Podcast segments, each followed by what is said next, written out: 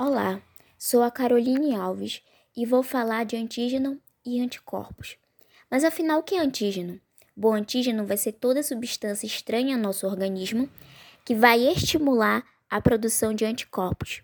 Quais são os tipos de antígenos? Bom, temos o antígeno T independentes, vão ser antígenos que podem estimular diretamente os linfócitos B a produzirem anticorpos portanto, sem a necessidade de linfócitos T auxiliares.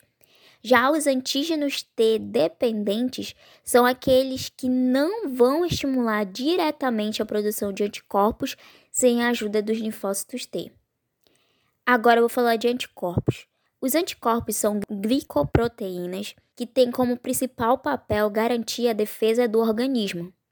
Os anticorpos atuam de diversas formas, evitando que uma partícula invasora, ou seja, um antígeno, cause danos à saúde.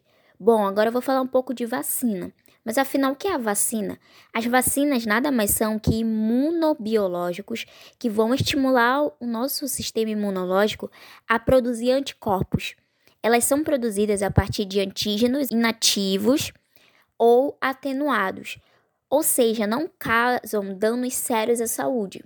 Esses antígenos vão estimular a produção de anticorpos e células de memória, o que faz com que o nosso organismo possa identificar rapidamente quando aquele antígeno entrar novamente em contato com o nosso corpo. Bom, espero que vocês possam ter entendido um pouco mais sobre antígeno e anticorpos.